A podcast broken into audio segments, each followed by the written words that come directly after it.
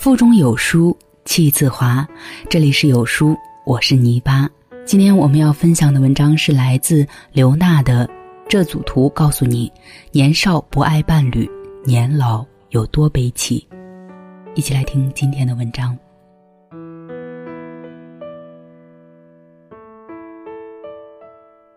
一位实体经济做得风生水起的兄长，元旦那天冬泳回来，遇见两位相濡以沫的老人。老先生偏瘫，右边身体不听使唤，耷拉的左胳膊戴着保暖套，僵硬的左腿绑着绳子，由老伴儿搀扶着，在新年第一天仍康复锻炼，练习走路。兄长和这对老夫妻攀谈后得知。老先生偏瘫四年多，只有老伴相伴左右，擦屎刮尿不离不弃。期间因为太劳累，因为抱不动，老太太也摔倒骨折过，但再难再病也没有丢下老头不管。老夫妻育有一儿一女，儿子工作太忙，很少能有空回来搭把手，女儿从不回来。父亲患病这四年，连一双袜子也没有给老人买过。但是这两位老人并不怪女儿，而是把这归咎于女婿不好。内心非常复杂的兄长，把两位老人患难与共的身影拍成六张照片发到朋友圈里，无比感慨地说：“想一想，儿女再多有用吗？还是少年夫妻老来伴，靠儿女不行啊！珍惜你身边的老伴吧。”兄长的这番感慨让我想起不久前去医院给母亲抓药，在放射科门口碰见的一对老人。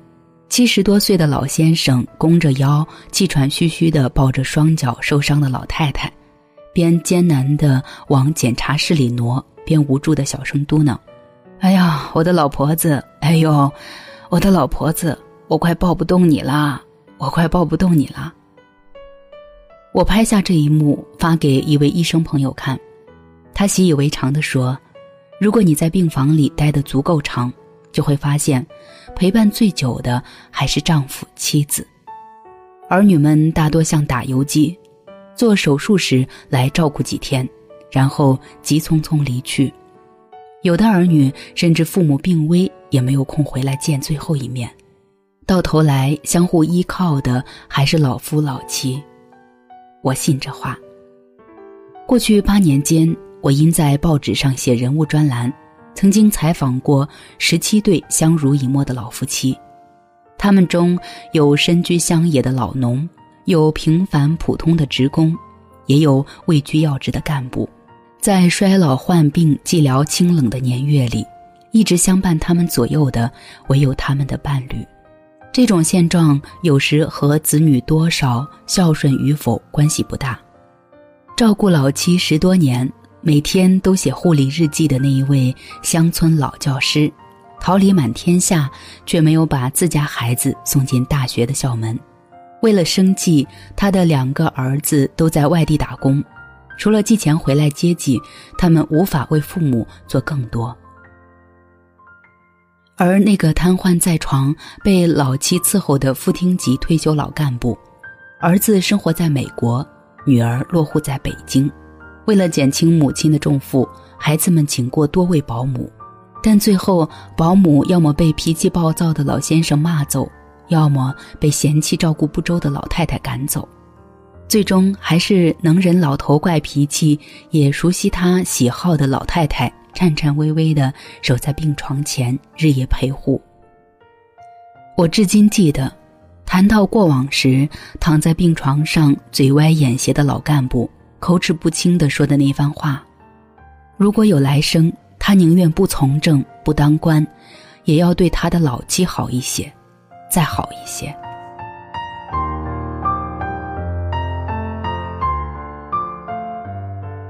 老干部的悔悟让我想起接听情感热线这六年，听过的成百上千的婚姻故事。故事中的很多夫妻，在争吵和猜忌、索取和控制、背叛和报复中，大都活得不幸福。他们中极小一部分人选择了离婚孤独终老或者再组家庭，而绝大多数选择了继续过下去，只是争吵仍在继续，打骂仍在上演，出轨还在进行，仇恨从未熄灭。听完他们的故事，我常常也会给他们讲一讲我亲眼看见的那些故事。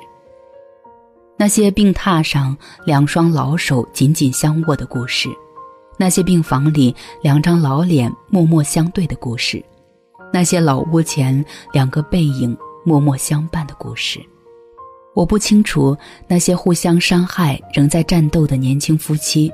是否从那些已经老去、相互相伴的年迈夫妻的故事里得到药方和治愈？我清楚的是，我们每个人，十八岁离开父母求学做事，二十多岁追寻爱情成家结婚，其余大部分时光，都是和伴侣在一起。当父母逝去，当孩子长大，当名利如烟。当人潮散去，当衰老难免，当疾病来袭，默默守在我们身边的人，往往只剩下一个，那就是我们的伴侣，我们的爱人。如果我们意识到年轻时讨厌的、伤害的、仇视的，是年老时依赖的、需要的、陪护的人，我们能否学会收回抱怨和牢骚？放下恼怒的拳头，停止伤害的行径，然后尽量平和而宽容的去善待他，好好爱他，给他温柔和接纳，长情与珍重。毕竟，他才是陪我们最久的那个人，他才是守我们到老的那个人。共勉。